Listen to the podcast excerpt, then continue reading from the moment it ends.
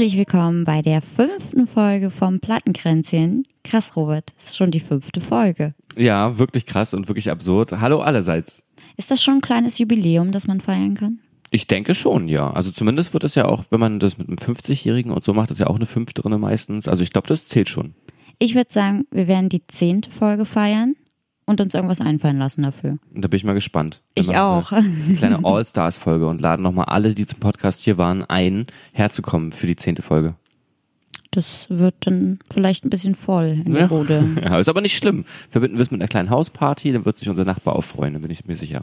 Ja, was haben wir denn so seit der letzten Folge erlebt? Wir waren im Film, im Kino, Mhm. bei Bohemian Rhapsody. Deine Augen leuchten schon wieder ganz krass. Der Film über Queen. Ja, ich habe in der letzten Folge schon angekündigt, wie wahnsinnig ich mich auf diesen Film freue. Du warst ein bisschen skeptisch. Du sagst aber auch immer, ich bin die einzige Person, die so auf die Musik von Queen abgeht. Und zumindest die ich kenne. Ja, stimmt aber nicht, genau, weil ich habe mal meine ganzen Kollegen gefragt. Und da gibt's auch Menschen, die die Musik von Queen wirklich sehr gern hören. Mhm. Und dazu eine kleine Anekdote. Ich war gerade noch nicht so richtig in Stimmung, weil Sonntag früh, bisschen muffelig, so, ne? Und musste erstmal einen kleinen Queen-Song anmachen und ein bisschen durch die Wohnung dancen. Aber du machst da mittlerweile auch schon mit. Ja, auf jeden Fall, weil gerade auch nach dem Film äh, war das doch nochmal so ein kleines Erlebnis. Du hast ja eben schon gesagt, ich war am Anfang etwas skeptisch, weil ja, die, die Band ist cool, die Mucke ist auch cool, aber hat mir bisher noch nie so richtig viel mitgegeben. Aber der Film hat nochmal so eine andere Seite geweckt und wenn ich das dann so vergleiche mit dem, was du hier aufs Parkett legst, da kann sich Freddie Mercury nochmal warm anziehen. Oh je. Ja, ich fand den Film auch grandios. Also es ist ja schon mal ein Zeichen, dass auch du den Film ganz abgefeiert, also ganz gut abgefeiert Warum ist das ein Zeichen? Nein, weil du nicht so ein Fan von Queen bist. Mhm. So, gut, andererseits sind die Fans wahrscheinlich auch ein bisschen kritischer. Ich habe auch ein paar kritische Stimmen gelesen, ähm, die sich darüber beschwert haben, dass es irgendwie nicht chronologisch richtig war oder viele Dinge weggelassen wurden. Aber hey, es ist halt kein Dokumentarfilm. Also da darf man gar nicht mit diesem Mindset da reingehen, sondern es ist ein Spielfilm, der wirklich wahnsinnig gut gemacht ist. So, ich habe viel gelacht, also ich fand es echt sehr, sehr witzig und man hat auch viel erfahren über die Beziehung der Band untereinander, also wer so in der Band welche Rolle hatte. Und ich hatte auch in einigen Momenten echt Gänsehaut. Und vielleicht, aber auch nur ganz vielleicht, hatte ich auch mal das ein oder andere Tränchen im Auge. No. Oh. Ja, aber mehr wollen wir, glaube ich, noch nicht verraten. Auf jeden Fall kann Robert sagen, es ist auch was für Nicht-Queen-Fans. Das ist richtig. Und ich war jetzt gar nicht in dem Modus drinne, dass wir das noch gar nicht verraten dürfen, weil der jetzt gerade erst rausgekommen ist. Ne? Ich hätte jetzt schon fleißig darauf losgeredet und gesagt, und weißt du noch die Szene, als er das und das gemacht hat? Und aber äh, darf man ja gar nicht machen. Naja, also mir schrieb auch gleich eine Freundin, oh bitte, bitte nicht spoilern, ich guck mir den morgen an. ja, das ist Aber, schon gefährlich. ich, na, aber die Story über Queen ist ja schon bekannt. Ja, eigentlich schon. So, also klar, man kennt nicht alle Details, aber Ja. Dann kann ich vielleicht wesentlich eine Empfehlung aussprechen und sagen, dass zumindest auch für Musiker da auf jeden Fall was dabei ist, weil man da so ein bisschen, auch wenn in idealisierter Form sieht, wie es für eine Band so ist, aber doch mal ganz interessant zu sehen, wie so gesehen die äh, Problemchen, die da dargestellt werden, sich so bis in die größte Größenordnung durchziehen und trotzdem die gleichen bleiben wie am Anfang. Also insofern guckt euch den gerne an, auch wenn ihr nicht unbedingt auf die Musik von Queen steht, aber so ein bisschen was über das Musikbusiness nochmal sehen wollt, wenn es auch schon ein paar Jahre her ist, die Zeit, ist schon nicht mehr ganz so aktuell. Ja, dann waren wir letzten Sonntag auf dem Baru Abschiedskonzert. Ja, Baru. Tschüssi. Oh, das war irgendwie ein sehr emotionaler Abend. Ich fand, die Band war sehr gefasst. Ja, wie es halt immer so ist. Ich glaube, man kann sich da nicht so richtig entscheiden, ob das was Gutes oder was Schlechtes ist, weil eigentlich ist es ja schon was Gutes. Man geht ja im Guten auseinander, aber es ist was Schlechtes, weil man es nicht mehr machen kann, miteinander, zusammen, wie auch immer. Und ich weiß nicht, man hat so ein bisschen, das vielleicht diese, diese, wie man einen Job kündigt, der einem viel bedeutet hat, wenn man so gesehen aus dem Team rausgeht, aber ja, trotzdem sich denkt, okay, eigentlich ist es die richtige Entscheidung. Ich könnte das nicht. Also für mich wäre das ganz komisch, da zu stehen und zu wissen, dass das letzte Mal, dass wir zusammen eine Show spielen. Ja, ganz das letzte Mal war es ja noch nicht. Also es war wirklich in Berlin das letzte Konzert der Abschiedstour. Aber sie spielen nochmal in der Heimat auf so einem Weihnachtsevent. Aber es ist schon komisch. Also ich fand es auch irgendwie merkwürdig, weil wir haben Baro echt lang begleitet. Ähm, damals noch in meiner Zeit bei Pop Ten. Auch als sie noch einen anderen Namen hatten. Und man hat sich irgendwie so jedes Jahr mal zu einem Interview getroffen und man hat sich auch hier oft gesehen auf Baru-Konzerten. Und das ist echt merkwürdig. Und vor allem tat mir echt der Manager so leid. Das ist ja ein guter Freund von uns. Und den hat das schon ganz schön mitgenommen. Ich hätte ihn am liebsten die ganze Zeit geknuddelt. ja, die Leute, das Publikum fand ich, die haben das sehr gut gemacht. Irgendwie haben eine Band da viel Liebe gegeben an dem Abend. Und es war einfach eine schöne Stimmung, die da geherrscht hat an dem Abend. Absolut. Es war auch total schön, die alle mal wiederzusehen. Ja. Und vielleicht können wir das nochmal als Anlass nutzen, um ähm, über das Projekt zu sprechen, das jetzt beispielsweise von Jakob, dem Schlagzeuger, ähm, weitergemacht wird. Tintin heißt es nämlich. Äh, das ist auch immer ganz interessant, wenn man dann das eine Projekt beendet und oder zusammen im Zusammenhang mit allen anderen das irgendwie beendet und dann aber trotzdem ein, zwei Leute nochmal weitermachen auf einem anderen Wege. Und das ist für Jakob eben Tintin. Da hast du auch schon mal reingehört. Genau, das ist auch in meiner Jane Cash Playlist. Ich finde, das könnte man auch mal in die Plattenkränzchen-Playlist mit aufnehmen. Ja, dann äh, mache ich das heute mal ganz direkt. Das ist schon der erste und wahrscheinlich früheste Einwurf, historisch Jetzt gesehen. hast du es dir aber auch wieder einfach gemacht. Ist ja Und, unglaublich. Äh, da packen wir mal die aktuelle Single mit rein von Tintin und äh, damit ihr das mal euch anhören könnt. Und wir haben uns letzte Woche Tickets gekauft für ein ganz wunderbares Konzert. The War on Drugs kommen nämlich nach Berlin Up, up. am 10. Dezember. Ich bin großer The War on Drugs Fan. Du hast letztens was Gemeines gesagt, als ich Tickets Ja. kaufen wollte. Ich habe ein bisschen Angst, dass es ein Fuddy-Konzert wird, wenn ich ehrlich bin. Weil, wenn man sich das Album mal anhört, das ist so ein richtiges Album, das man so mit Mitte 50 beim Autofahren hört, wenn ich auf dem Weg von Rostock nach Schwerin bin und dann irgendwie meine, meine Großmutter besuche. Das, das hört man so auf der Autobahn, finde ich. Aber trotzdem freue ich mich drauf, weil ähm, die Songs sind halt einfach cool, auch wenn es verdammt nochmal Fuddy ist. Ich bin ein bisschen entsetzt von deiner Meinung dazu. Ich war auch entsetzt, als du das letzte Woche zu mir gesagt hast. Weil es einfach eine großartige Band ist. Und ich find's komisch, dass du sagst, das ist so Fuddy-Musik. Weil was hören wir denn sonst? Was hören wir denn sonst? Das ist ja geil. Also ich finde, dann sind The National und Editors und Co. auch Fuddy-Musik, wenn du The War on Drugs so bezeichnest. Na, das unterscheidet sich halt so ein bisschen. Also so die Gitarren-Soli sind halt immer so sehr tragend und so sehr langgezogen und super episch und auf dem gesamten Sound liegt ein Re Reverb drauf, der einfach alles wegschmettert irgendwie, wo du das Gefühl hast, es ist schon von der Produktion her Stadionmusik und eine Band wie The National, da kommt einfach mal auch mal gar nichts. Das ist halt einfach nur eine Bassdrum, die eine Minute lang durchläuft oder so. Da ist nichts mit überproduziert, aber bei The War on Drugs ist das komplette Album von vorne bis hinten ein pompöses Meisterwerk der Studiokunst. Und das ist halt das, was mir ein bisschen Angst macht, dass es so eine Überproduktion wird. Aber was ist denn an sowas schlecht? Also du hast ja auch gerade ein Wort genannt, episch. Ja. Das ist doch positiv. Ja. Und pompös finde ich Ja. auch positiv. Jedenfalls, die spielen in der Verti, Verti Musical. Wie wird das denn ausgesprochen? Mhm. Diese neue Location hier in Berlin, die wurde ja komplett neu gebaut und hat eine ganz coole Größe. Also ist so eine Zwischengröße, die in Berlin meiner Meinung nach noch fehlte. Ich bin gespannt, weil jetzt, ich kann das jetzt nur von mir sagen, ich stehe ja lieber auf so schöne, abgefuckte, dunkle, alte Clubs, die eine Story haben. Also ich liebe ja auch das SO36 und bin gespannt, mal in so einer neuen Hochglanz-Location zu sein, ob da das richtige Feeling aufkommt. So eine ähnliche Situation hatte ich schon mal in Rostock damals. Ähm, da gab es das Jugendalternativzentrum, das war so ein ganz abgefuckter und abgeranzter Punkschuppen, in dem auch natürlich alles voller Sticker war und alles voll getaggt auf den Klos und überall in den Gängen und so weiter. Ähm, so richtig schon runtergekommen, bis das Ganze dann abgerissen werden musste, weil in der Nähe solche, solche ja, Loftwohnungen entstanden sind, klassisches Beispiel. Und der Club wurde dann aber wieder neu aufgebaut, weil sich irgendwie die halbe Stadt darüber beschwert hat, dass das jetzt weggenommen wird.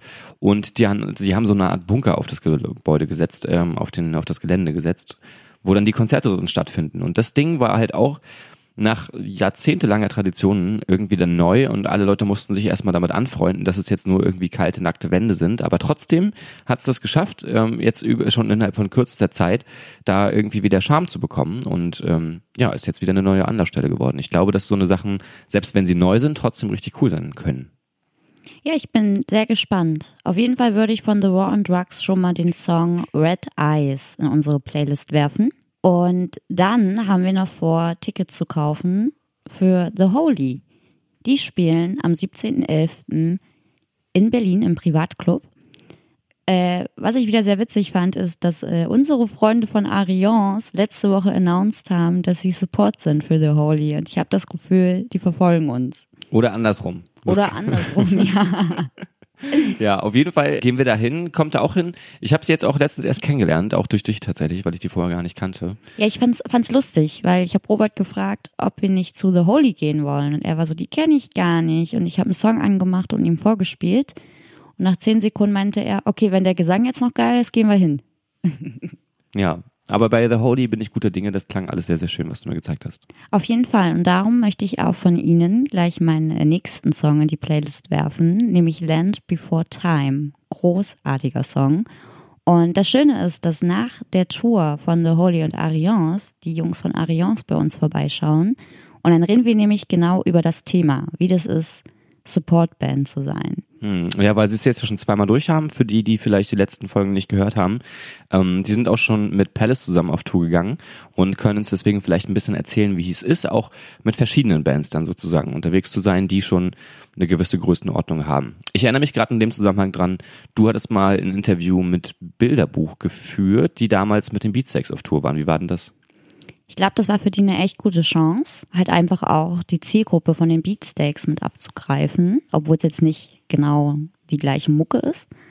Aber, also sie meinten auch, die Jungs sind super, super lieb und die sind ja auch total auf dem Boden geblieben. Also ich glaube, wenn man Support für die Beatsteaks spielt, hat man echt noch ein ganz gutes Los gezogen. Aber es klingt vielleicht ja auch immer romantischer, als es ist. Ich glaube, in vielen Fällen trifft man die Hauptband auch gar nicht. Mhm. So, da hat mit denen einfach wirklich gar nichts zu tun. Man, man spielt einfach nur vor denen und das war's. Aber es ist trotzdem eine super Chance, wenn der Support Act sehr, sehr gut zum Hauptact passt. Und ich fand, das war bei Arians und Palace definitiv der Fall, dass man einfach ein paar Palace-Fans auch zu Arians zieht.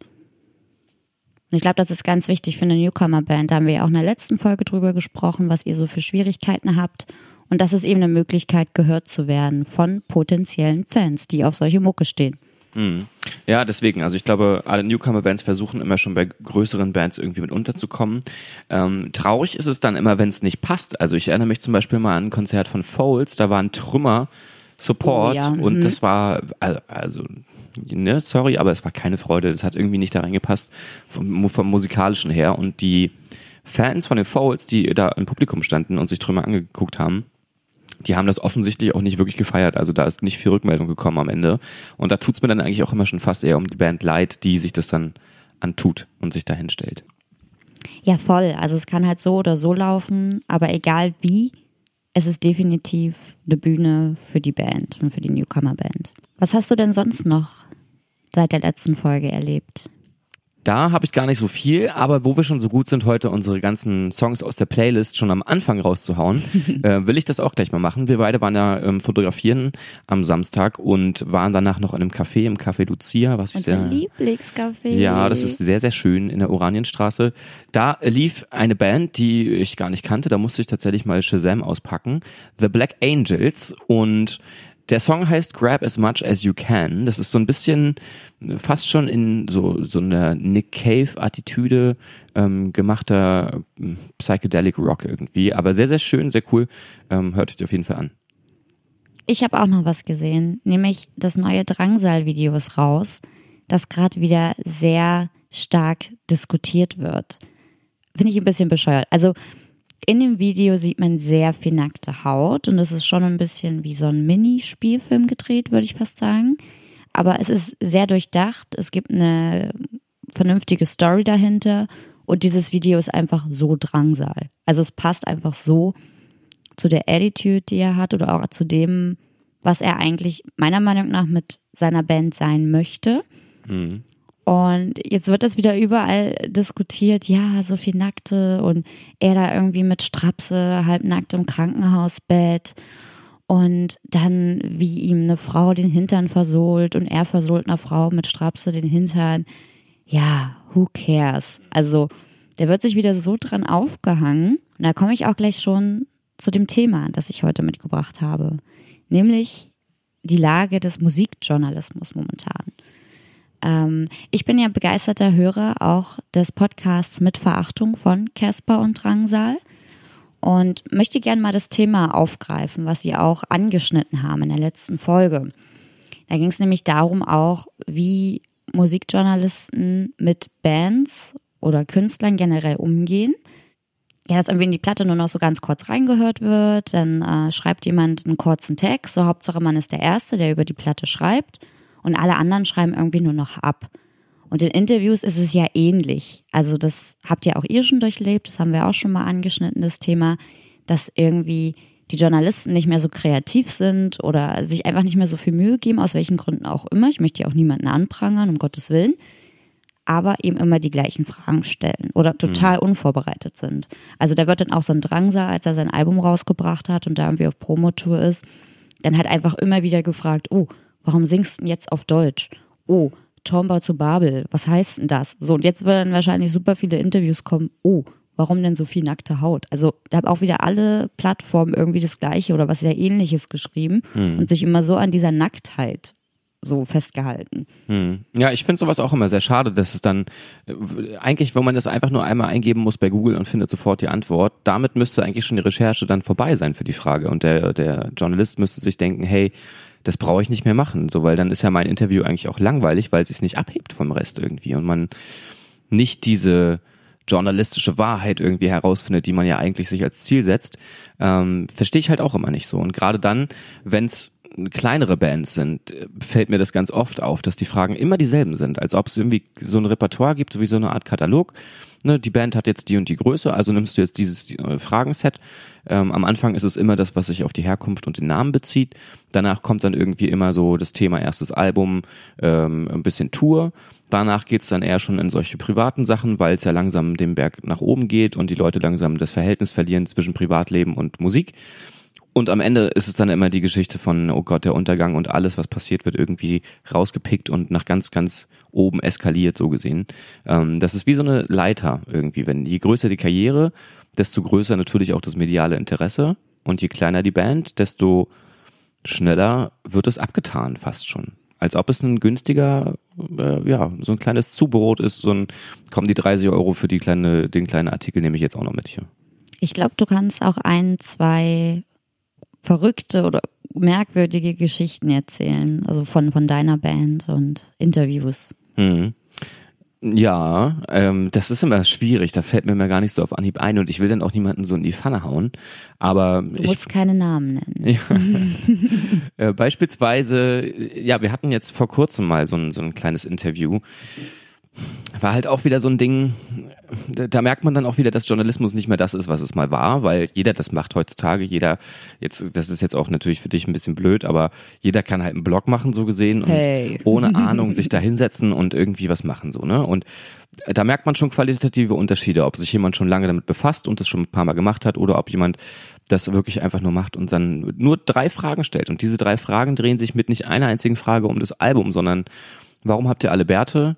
Äh, wie habt ihr euch kennengelernt und, und wie würdet ihr eure Musik beschreiben? So, das ist für mich das Und woher Schlimmste. kommt der Name Berlin Syndrome? Ja, das auch noch, ja. Und das sind so die Grundsatzfragen, die ich von vornherein eigentlich gerne mal rausgestrichen haben möchte. Sondern, dass mal jemand fragt, hey, und gerade von so Musikmagazinen zum Beispiel, ne, dass die dann wirklich mal sich auf die Realität von solchen Bands beziehen und weniger so, ja, wie soll ich sagen, einfach so oberflächlichen Kram abhandeln. Und klar, man will ja auch kennengelernt werden und man muss ja auch irgendwie erstmal den Leuten erklären, wer man ist. Aber ich finde, das können die Leute halt auch selber machen. Wenn sie das Interview lesen und dann sich dafür interessieren, wie die Musik wohl klingt, dann können sie auch selber den Aufwand machen und sich dann angucken, wer die Band ist. Das muss man nicht im Interview klären, das dann im schlimmsten Falle auch sogar noch bezahlt sein muss.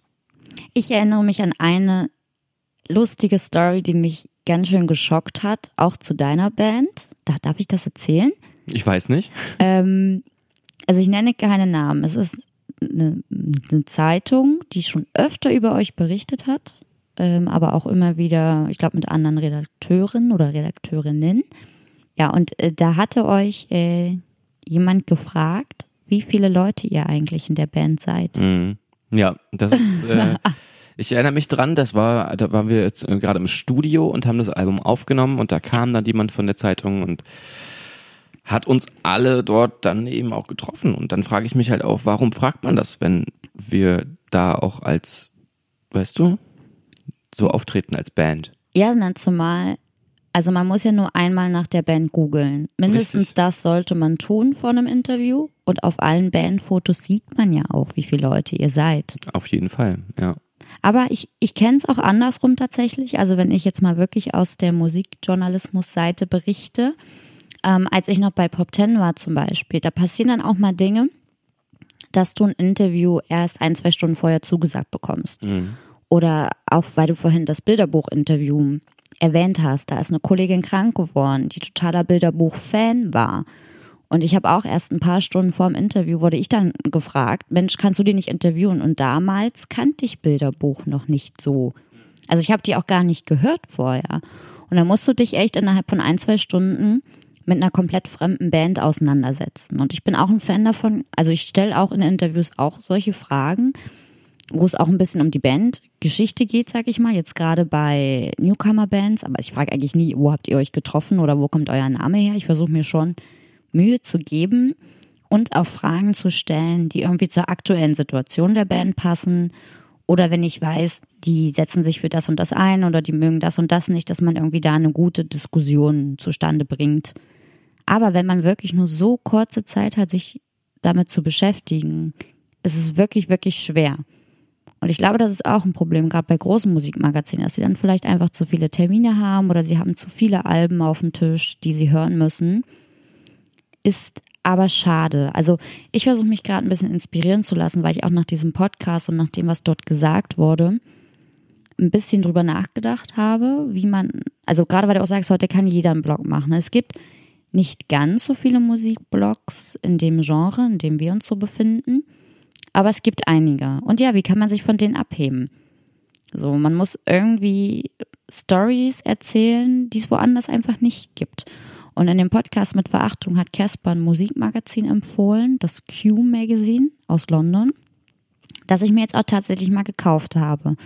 Weil er meinte, dass die halt nicht sich erst mit den Künstlern treffen, wenn die jetzt ein Album rausgebracht haben, mal so als Beispiel, sondern vorher schon mit denen dann irgendwie zwei, drei Monate im Studio abhängen und dann ganz andere Geschichten erzählen können. Und generell, dass die eben wirklich Stories aufgreifen in ihrem Magazin, die man so woanders nicht lesen kann. Ja, das äh, hängt ja so ein bisschen von der Vorbereitung des Journalisten dann irgendwie ab. Also ob man da Bock drauf hat, das zu machen. Die besagte ähm, ja, Interviewsituation bei uns, wo wir diese tollen Fragen gestellt bekommen haben im Studio, war ja auch ein Besuch eigentlich. Und so dass die Person ja auch hätte was Tolles erleben können, in Anführungszeichen. Also jetzt nicht, dass wir super witzig wären, aber äh, man hätte auf jeden Fall was draus machen können, glaube ich. Und Also sie Ja. hätte auch mal einen kompletten Tag oder vielleicht auch wirklich die komplette Woche mit euch. Genau, ja, einfach ein bisschen Einblicke bekommen. Vielleicht mal dann auch aus der eigenen Perspektive eher darüber schreiben und sich als Journalisten auch irgendwie ins Zentrum von so einem Bericht stellen und sagen, Mensch, ja, dann saß ich da im, im Studioraum und dachte, oh Gott, was sind das für Hottentotten? Aber dann hatte der äh, Tonmeister irgendwie das eine Stückchen vom Song abgespielt und dann war plötzlich alles anders.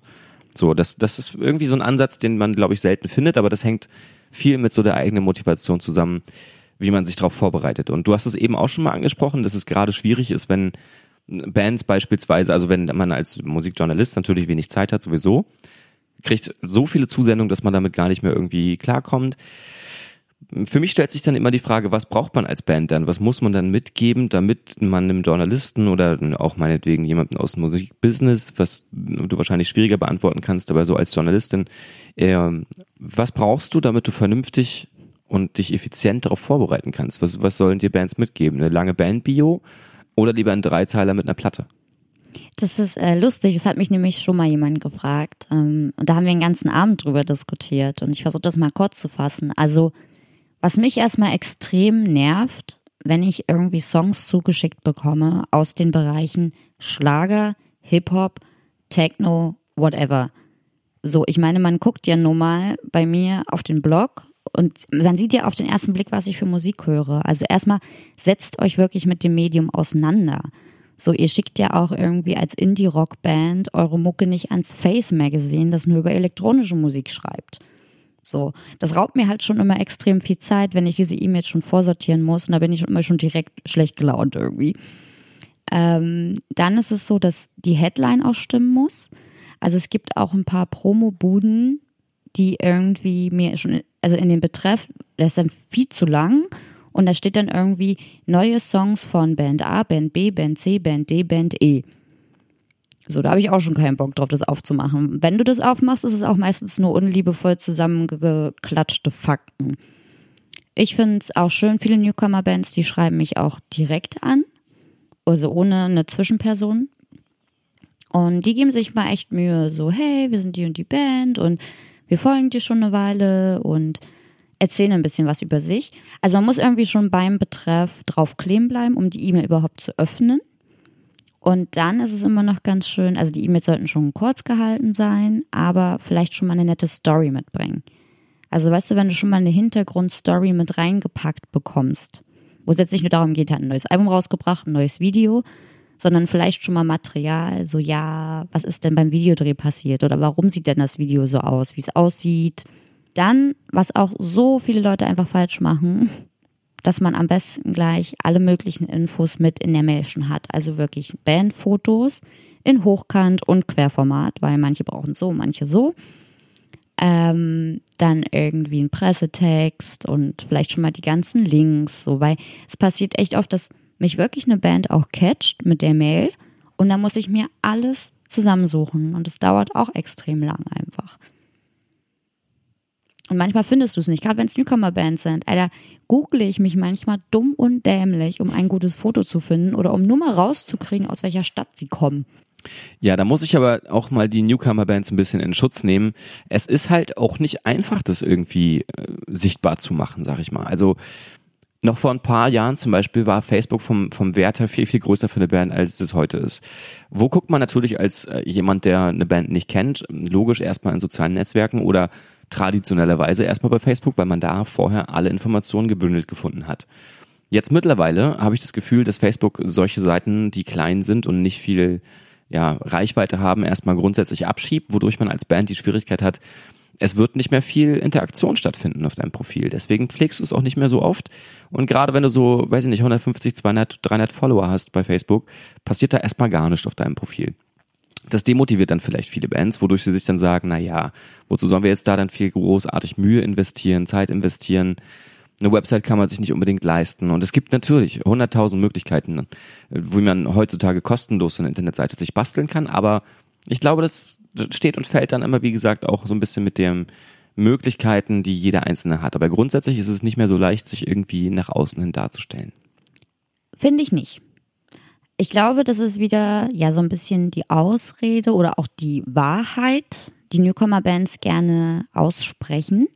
Ähm, meistens hat halt jeder in der Band einen Job oder studiert oder was auch immer und hat auch so eine Aufgabe. Also ihr habt wahnsinnig, wahnsinnig viel zu tun.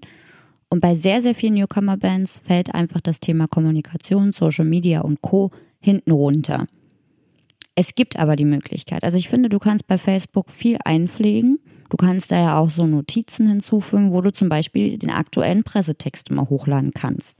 Du kannst alle Felder vernünftig ausfüllen. Du kannst auch, also viele verlinken ja auch noch zu Bandcamp. Ich weiß gar nicht, ob ihr da auch. Äh das hatten wir auch mal, ja, ja. So, aber auch da auf Bandcamp-Seiten finde ich ja auch, da kannst du Pressefotos hochladen, Pressetexte, da kannst du die Songs hochladen. Also das nutze ich auch schon noch echt viel, wenn die Band das dann angibt, dass es da ähm, eine Seite gibt von ihnen. Und auch wenn es eine Webseite gibt, also ihr habt ja auch zum Beispiel eine, dann kann man da auch einen Pressebereich einrichten, wo man gleich Fotos sich runterladen kann. Ich muss zum Beispiel auch total oft fragen, das ist auch irgendwie, finde ich, manchmal nicht meine Aufgabe. Wer hat denn das Foto gemacht? Wen gebe ich denn bei Credits an? So. Also klar, oft liegen dann die Rechte auch bei der Band, aber das muss man irgendwie auch mal mit reinschreiben, weil ich muss ja irgendwas angeben, sonst werde ich am Ende abgestraft, weil ich dieses Foto benutzt habe. Dass es mit Social Media nicht einfacher wird, kann ich auch bestätigen, ist ja auch mein Job.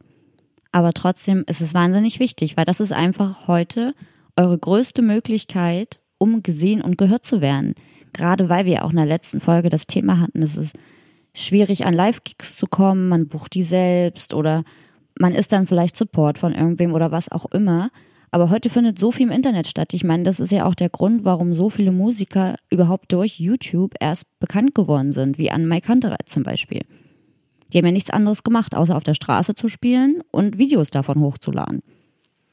Aber das wiederum ist ja auch ein Beispiel dafür, dass es eher um die Musik geht. Also sie haben ja vornehmlich diese Sessions hochgeladen, wodurch sie dann diesen Hype gekriegt haben.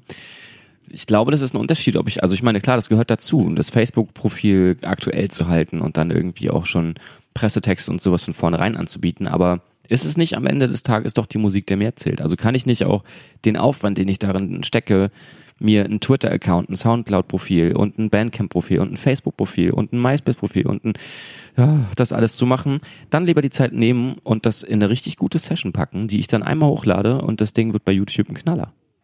Ja, auch voll. Also am Ende natürlich soll es um die Musik gehen, aber du musst dir halt eine Fanbase aufbauen online, damit deine Musik gehört werden kann. Weil was bringt dir eine richtig gute Musik oder richtig gute Session, die du nirgends hochlädst oder die einfach nicht sichtbar ist. Mhm. Ja, also da gebe ich dir vollkommen recht. Ich habe jetzt mal so ein bisschen die Challenging-Rolle übernommen und mal die Fragen gestellt, die man ja äh, dann äh, als, als Band auch aufzuhören bekommt, von wegen, lohnt sich das überhaupt? Jetzt hast du gerade gesagt, es muss sichtbar sein. Und das ist für mich auch so ein Punkt. Äh, ich habe das Gefühl, es geht in Richtung Instagram mehr und mehr, dass das eins der Netzwerke wird, was irgendwie am stärksten wird. Ähm, ist ganz witzig. Sorry, dass ich dich da unterbreche. Aber ähm, dadurch, dass es ja mein Job ist, bin ich natürlich auch die ganze Zeit dabei, wo läuft es, wie läuft es am besten. Für mich hat es sich vom Gefühl her auch sehr nach Instagram verschoben, ähm, weil ich aber auch weiß, dass viele meiner Freunde Facebook nicht mehr so richtig nutzen oder das ist einfach das allgemeine Gefühl, weil früher hat irgendwie jeder Idiot bei Facebook gepostet, oh, ich sitze gerade auf dem Klo, oh, ich esse gerade das und das. Macht ja niemand mehr. Was, glaube ich, aber auch viel mit den ganzen Datenskandalen zu tun hatte, die Facebook einfach hatte dass sich wirklich viele Menschen von Facebook auch abwenden. Gut, Instagram gehört jetzt auch zu Facebook, also hm, schwierig. Aber mein Gefühl war eben auch, weil Instagram auch mein Lieblingskanal ist und ich da am meisten mache. Aber es gibt Studien, dass Facebook nicht an Nutzerzahlen verloren hat, oder also schon verloren hat, aber dass Facebook immer noch das soziale Medium ist mit den meisten Nutzern. Das hätte ich auch nicht gedacht, aber gut, andererseits, ich habe den ganzen Tag bei der Arbeit Facebook auf weil ich die ganze Zeit gucken muss, was trendet denn gerade. Oder aber auch, weil ich das wie ein Nachrichtenmagazin mittlerweile nutze. Ich habe so viele Seiten abonniert, so viele Magazine. Und wenn ich da halt durch mein Newsfeed scrolle, bin ich gleich up to date. Es ist einfach nur eine andere Art und Weise, wie man heutzutage Facebook nutzt, glaube ich. Aber ich würde nicht sagen, dass Facebook nicht mehr wichtig ist. Genau, aber dieser Punkt, dass es eben die meisten Nutzer hat, heißt für mich nicht, dass es die meiste Nutzung hat. Und ich glaube, das ist eben das, wo sich das ein bisschen unterscheidet, dass es damals bei Facebook noch persönlicher Inhalt war. Jetzt hast du gerade schon selbst gesagt, das ist jetzt weg.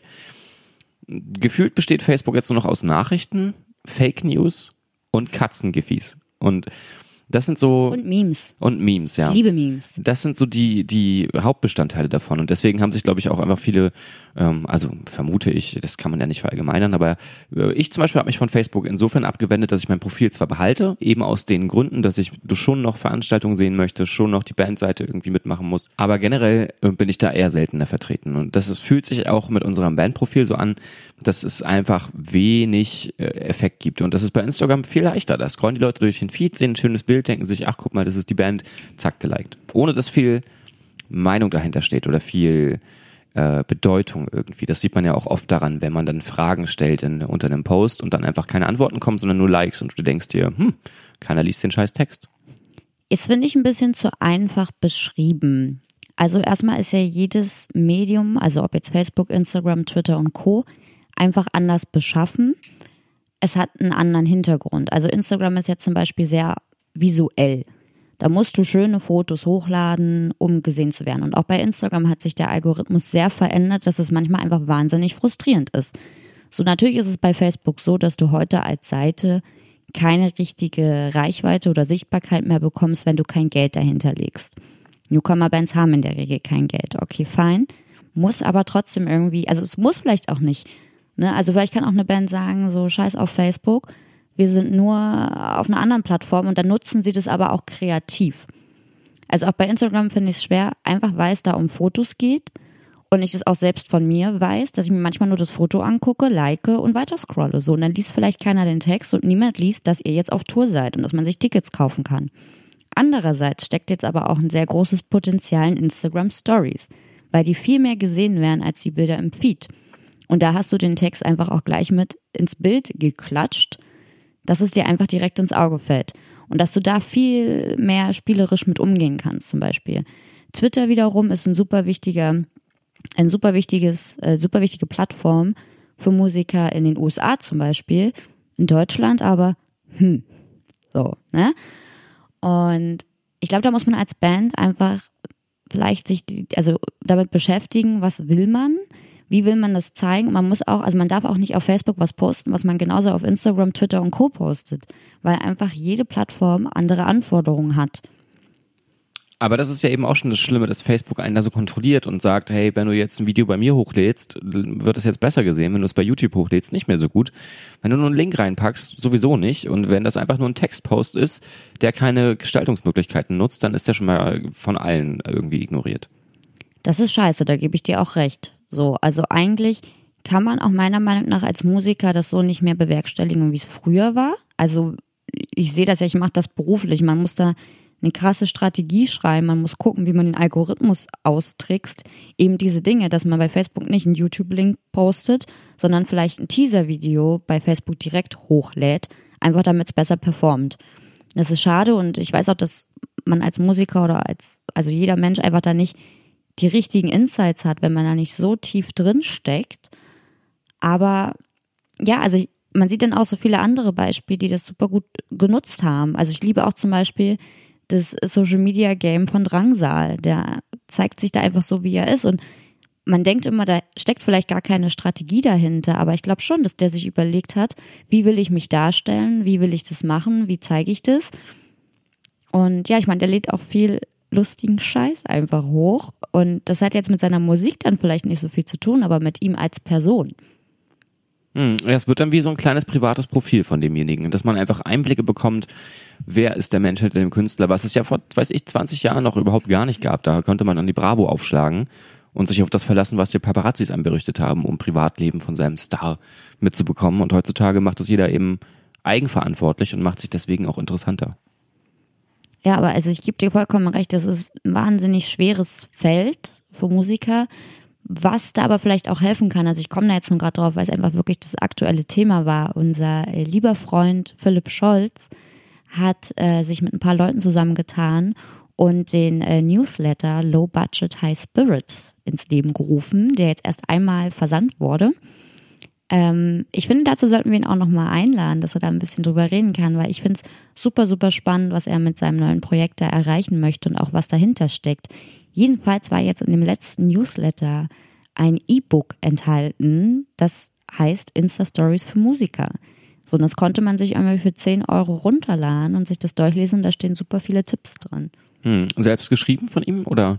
Also sie tun sich viel mit ähm, Spezialisten aus der Musikbranche zusammen, die dann halt einfach zu ihren Themen, wo sie gut drin sind, Dinge schreiben und weitergeben. Hm. Apropos weitergeben, ich will den Ball noch ein letztes Mal an dich abspielen. Mein Zettel ist an dieser Stelle absolut leergefegt. Ich glaube, ich muss jetzt mein Social Media geben, nach diesen ganzen Tipps selbst mal überprüfen und schauen, was man da verbessern kann. Weil du hast vollkommen recht, es ist super wichtig, dass man das macht und es ist auch super ähm, entscheidend, irgendwie einfach präsent zu sein, aber trotzdem ist da immer noch diese Schwelle zwischen, was hat man zu erzählen, auch gerade als kleiner Künstler, so als kleine Band, was kann man dann überhaupt aus seinem Privatleben berichten, was die Leute interessiert.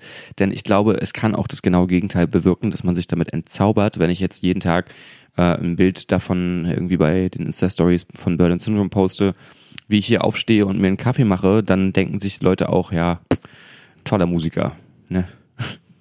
Ich glaube, das ist tatsächlich auch einfacher, wenn man nur eine Person ist und auch eine Art Kunstfigur.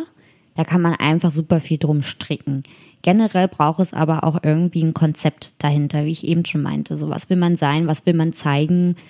Wie will man sich nach außen präsentieren? Vielleicht passt das ja dann auch zu einer Story irgendwie, die auch das Album mit sich bringt. So, also man darf halt einfach nicht sich nur auf eine Sache konzentrieren. Also ja, wir bringen jetzt unser Album raus und platzieren das in den und den Magazinen, sondern auch da braucht es ja irgendwie eine Hintergrundstory ums Album und die kann man eben auch ausweiten und überall spielen.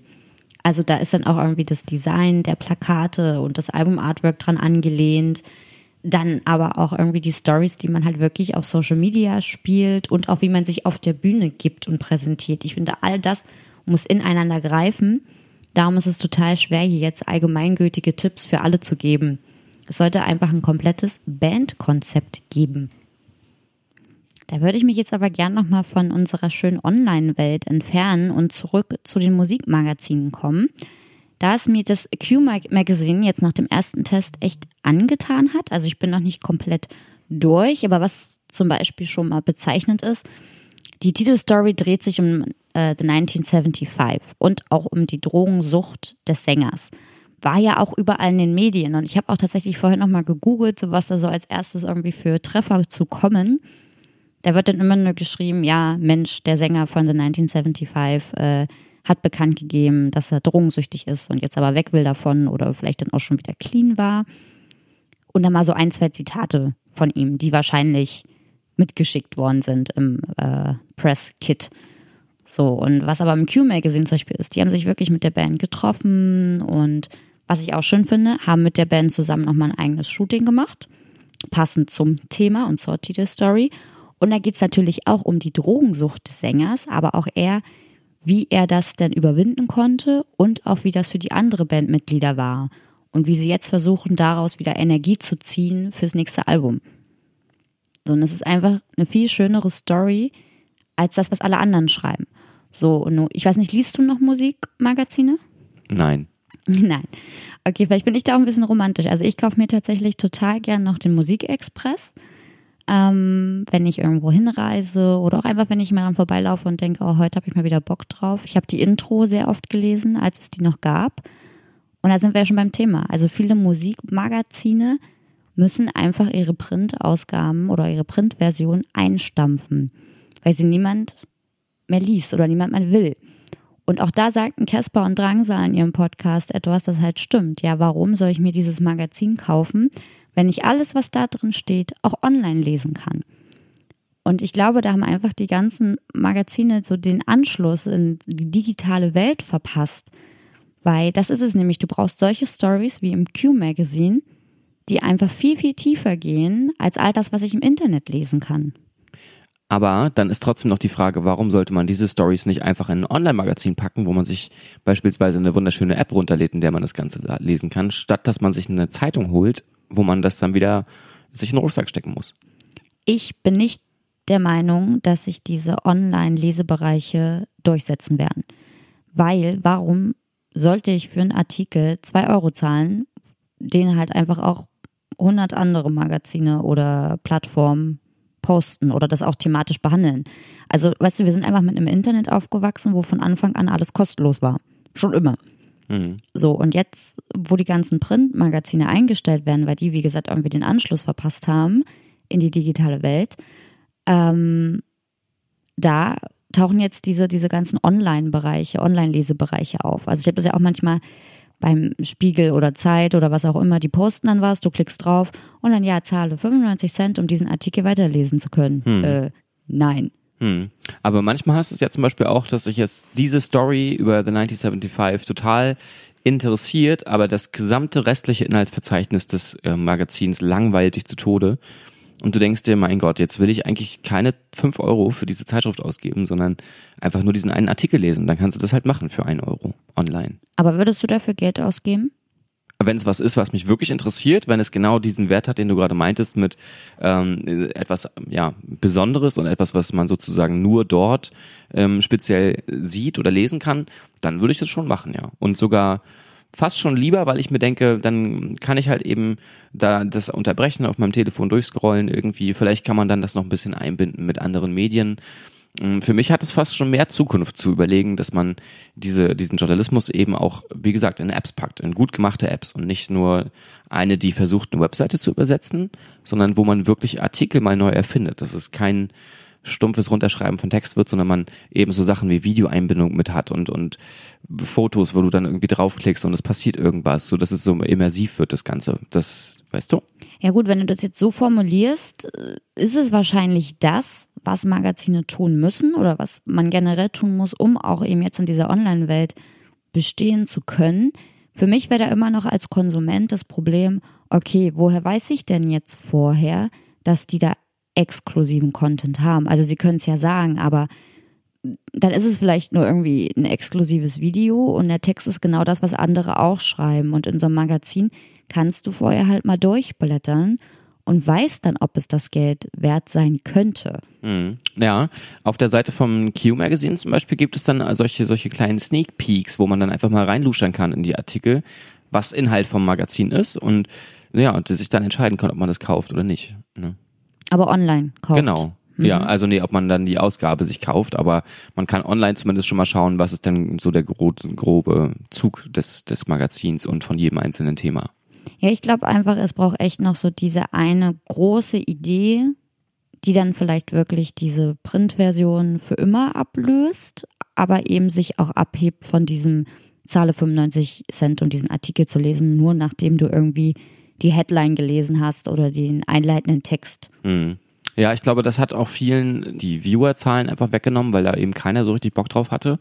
Und heutzutage gibt's ja immer die Möglichkeit anzukreuzen, nein, danke, will ich nicht, und dann kann man den Artikel trotzdem lesen.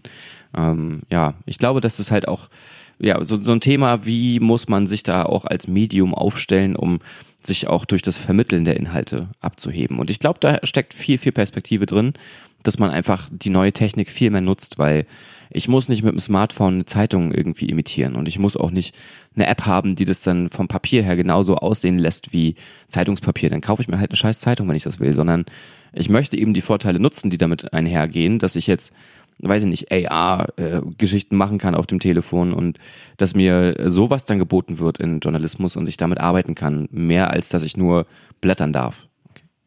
Ja, also ich äh, bin gespannt, was dann noch kommt. Momentan turnt es mich alles noch nicht so an, aber ich bin ja auch ein Mensch, ich liebe ja auch noch Bücher. Also ich mhm. liebe es irgendwie ein Buch in der Hand zu haben, den Geruch des Buches zu haben. Und meine Mama hat mir auch mal so einen E-Reader geschickt und hat es versucht und auch ich habe es echt versucht. Aber ist einfach nicht so mein Ding. Und irgendwie finde ich das auch ganz nett, so sich sowas zu bewahren. Genauso ja wie auch mit Platten weil äh, unsere Musikmagazine oder meine, die stehen halt hier auch alle oder die liegen hier alle. Die können dann immer von Gästen gelesen werden oder man kann hier mal durchstöbern oder ich liebe das auch einfach bei anderen Leuten durch die Büchersammlung oder die Plattensammlung zu stöbern, weil man dadurch ja auch ein Stück weit die Personen kennenlernt. Was alles Sachen sind, die dann durch sowas wegfallen, wenn man alles nur noch online macht. Aber es ist auch, glaube ich, eine Typsache. Also ich lese einfach absolut nicht gerne auf einem Pad oder auf dem Smartphone sondern ich habe es einfach noch total gerne in der Hand und ich krickel dann da auch mal so ein bisschen was rein oder markiere mir was, weil ja auch so Musikmagazine oder Musikbücher für mich auch ein Stück weit Recherche für meine eigene Arbeit sind. Oder sein sollten, ja. Und genau da hängen sich dann wahrscheinlich auch viele auf, auch viele aus dem Bereich, die das wirklich professionell und hauptberuflich machen, äh, sich da einfach nicht genug auf so die klassischen Medien äh, zu berufen irgendwie.